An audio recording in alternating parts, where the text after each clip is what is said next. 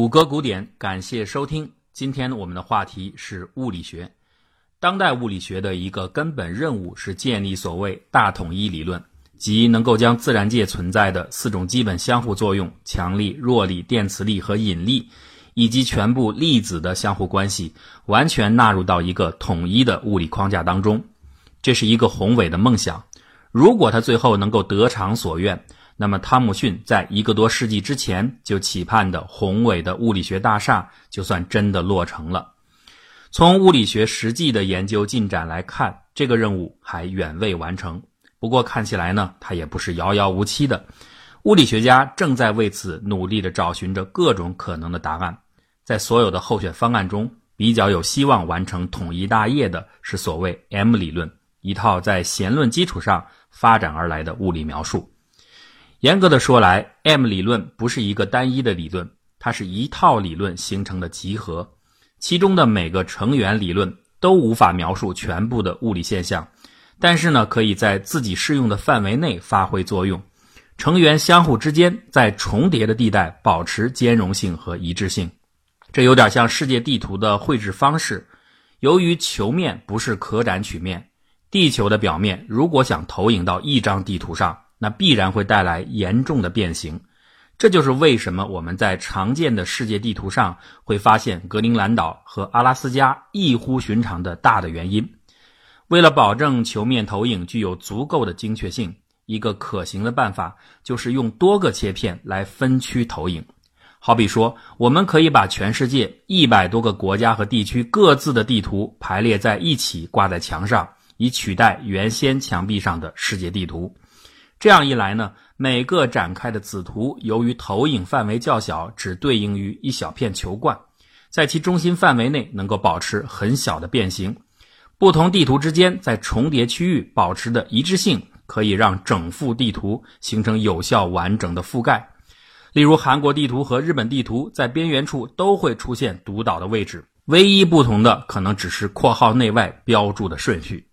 整个物理大厦的地图或许也是这样拼成的，这有点不能令人满意，因为这种杂糅的方式似乎不够简明，不能满足人们心目当中用一套完美的公式推导整个自然规则的这种设想。但是如果物理世界的地图真的就和人类世界的地图相似的话，那么用一组理论来完成统一就是唯一的选项。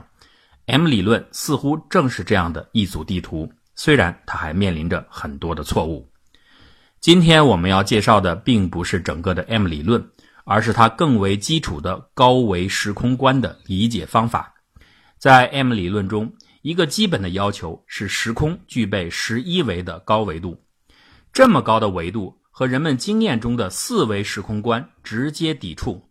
对于这个矛盾，M 理论给出的一个解释叫做微小尺度的维度隐藏，在十一维的时空当中，比日常感觉多出来的维度，其实只是在极其微小的普朗克尺度上才会出现的精细时空结构，我们完全无法察觉；而在普通尺度上，时空仍然是四维的，和我们的感觉是一致的。举一个霍金常说的例子。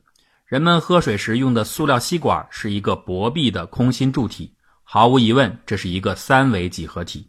现在设想一下，这根吸管正在慢慢的变细，截面半径越来越小。当吸管半径小到极致的时候，它看起来就成为了一条一维的直线。在这个变化过程中，吸管真实的三维结构就在极小的弯曲半径下被隐藏起来。这便是小尺度空间产生维度隐藏效果的一个形象说明。维度隐藏在物理学上的术语叫做空间的紧致化。实际上，空间紧致化的直观例子我们天天都能碰到。新闻中那些如花似玉的女神们，皮肤个个吹弹可破，肤如凝脂，像是光滑的丝绸。但是，如果你真的用显微镜来放大观察的话，如同恐怖谷一样的三维世界就会呈现在镜头中。虽然有上述的解释，但是对于一个十一维的时空，究竟该如何想象，仍然超出了大多数非专业人士的理解范围。为此呢，罗伯·布雷顿在《想象十维》一书中给出了一种有趣的辅助解释，它能帮助人们建立更直观的高维既视感。不过书中所写的过程对许多人来说仍然显得有些晦涩。本期节目中，我会尝试构建一种全新的理解模型，将十亿维时空的空间组织层次和内涵信息结构，用形象的方式呈现给大家，使每个人有机会更直观地理解高维空间的内在含义。特别要声明的一点是，这里将要构建的时空图景，并不是对应于 M 理论当中的时空观，两者完全不一致，甚至我们的描述在物理学上来说是不严谨的。但是，这个十亿维世界图景的存在目的，旨在传递一种思考高维时空的想象经验，而非这个结论。还是从最简单的说起吧。所谓维度，就是一个坐标系下独立参数的数目。严格的维度定义要涉及到测度理论，分形学当中还有分数维的定义。我们在这里并不需要去探讨维度概念的准确数学含义。只要能够理解它的直观形象即可。零维是点，一维是线，二维是面，三维是体。这些低维度的直观样貌都很简单，不需要多言。物理中的第四维是时间，时间的连续变化导致了一个新的坐标轴出现。电影胶片为四维时空提供了一个良好的想象模板。胶片组成的序列构成了沿时间轴排列的一组画面。由于胶片是二维的。这些二维画面沿着时间轴排列，形成的就是一个三维时空。然而，只需要把这里每一帧二维胶片升级替换为一帧三维的空间场景，那么全部的三维胶片沿着时间的排列就建构了一个四维时空。现在热门的虚拟现实技术为此提供了最好的例证。在每一个时刻，虚拟现实显示设备当中的场景都是三维的。故此，这些场景如果按照时间轴流淌，就形成了一段四维时空影片。到此，我们的想象之旅进行得很顺利，因为四维时空本就是人类所生存的空间，理解起来并不困难。而下面要进入的就是真正的高维想象了。假设你现在是一名成功的教师，有人把你一生的全部瞬间，从出生到逝世的分分秒秒，用立体摄像机全部拍摄下来。制作成一部 VR 影片，按照刚才的解释，我们就得到了一段关于你的四维影片。但是有一个问题出来了：你为什么一定要做教师呢？也许这只是你小时候的一种梦想，也许呢，这只是阴差阳错的一种巧合。说不定在你看到娱乐新闻后，你会决定改行做经纪人，也未可知。成为经纪人的可能性，为你的人生演化提供了另一种历史。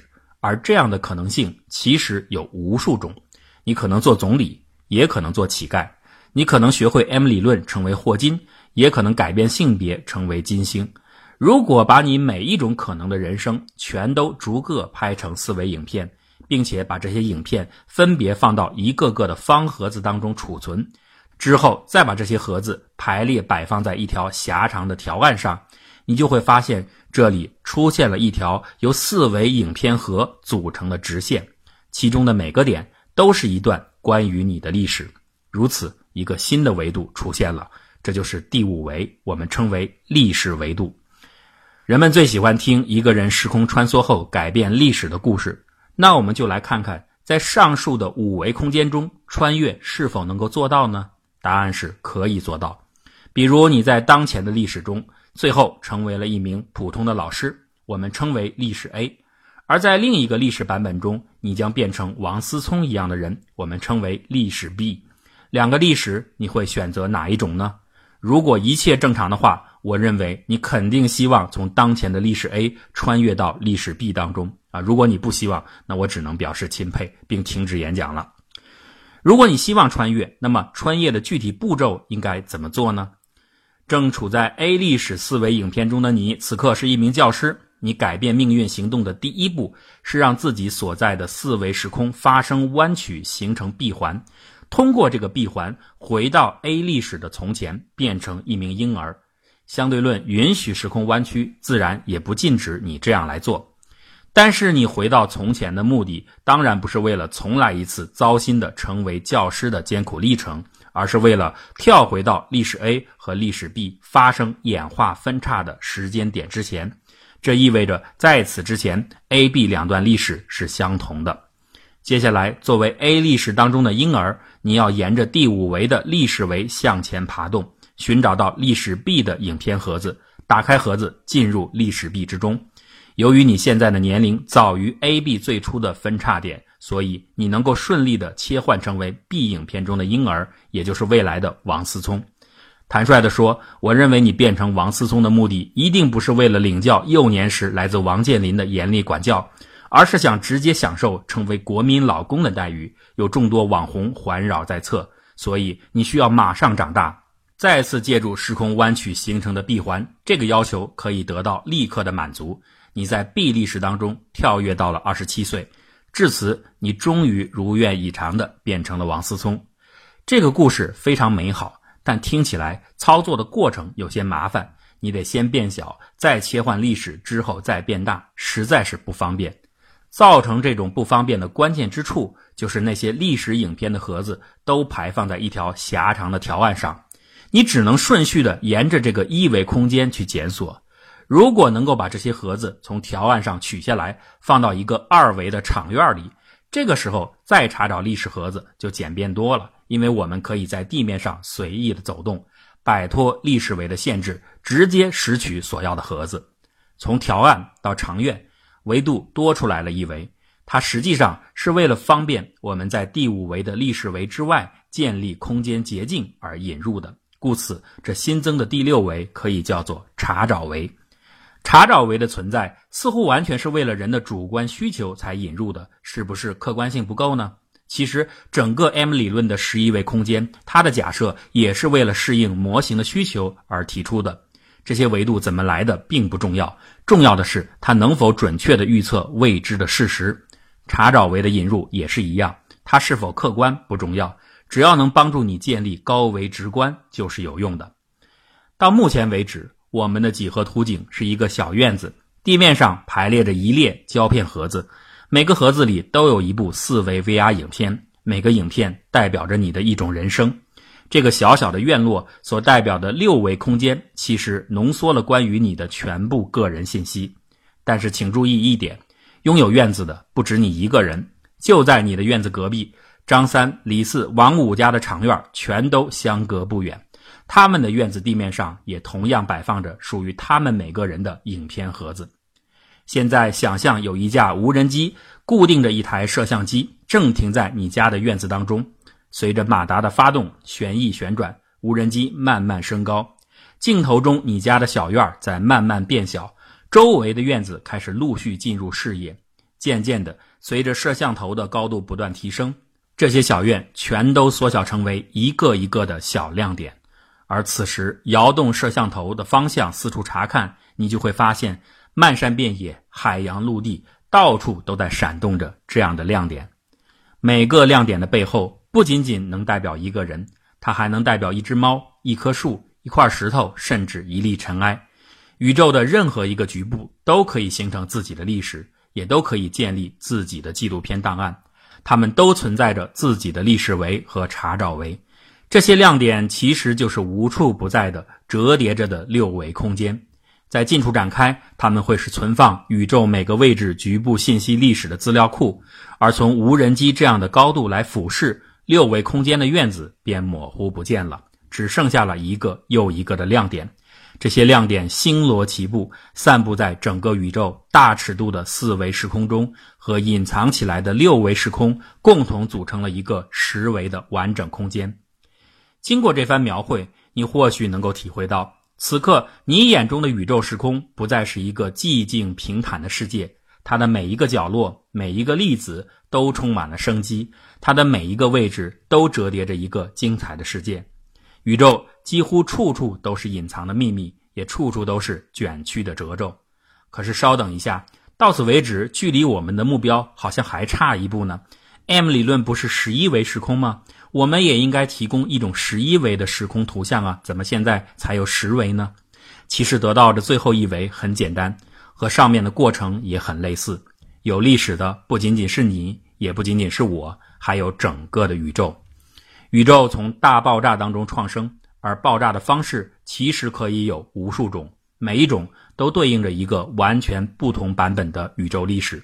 在有些历史中，引力可能偏大，让空间无法膨胀；在有些历史中，弱合力可能偏小，让放射性无法存在。有的历史不允许恒星出现，有的历史无法孕育出智慧生命。有的历史中，美国内战，南军战胜了林肯；有的历史中，日本列岛已经沉没。这些宇宙版本千奇百怪，但它们都是可能存在的历史。如果有某种超大号的三维摄像机，可以为整个宇宙的演化进行拍摄，制作成一段 VR 影片，那么同样的，这些影片的排列也将形成一条直线，那就是第十一维宇宙历史维。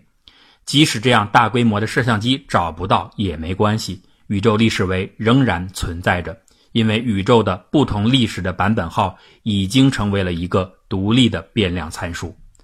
好了，十一维的空间图景到此完全建立，宇宙演化的全部历史，宇宙每个角落的全部信息和全部可能，都蕴藏在这个巨大的十一维图景当中。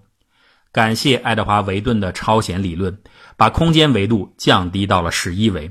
如果还是原先的波色旋，我们这套地图说，为了应对那恐怖的二十六度空间。还不知道得编出多少其他的故事才能够满足需求。